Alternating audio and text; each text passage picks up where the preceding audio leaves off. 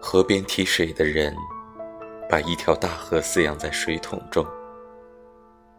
某些时刻，月亮也爬进来。他吃惊于这么容易，就养活了一个孤独的物种。他享受这样的独处，像敲击一台老式打字机。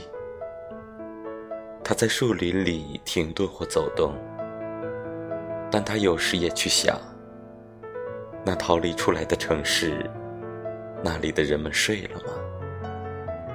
是否有一个不明飞行物，悄悄飞离了他的上空？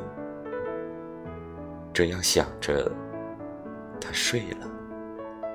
他梦见自己变成深夜大街上一个绿色的油桶，孤独、落伍，却装满温柔的、温暖的，来自四面八方的道路。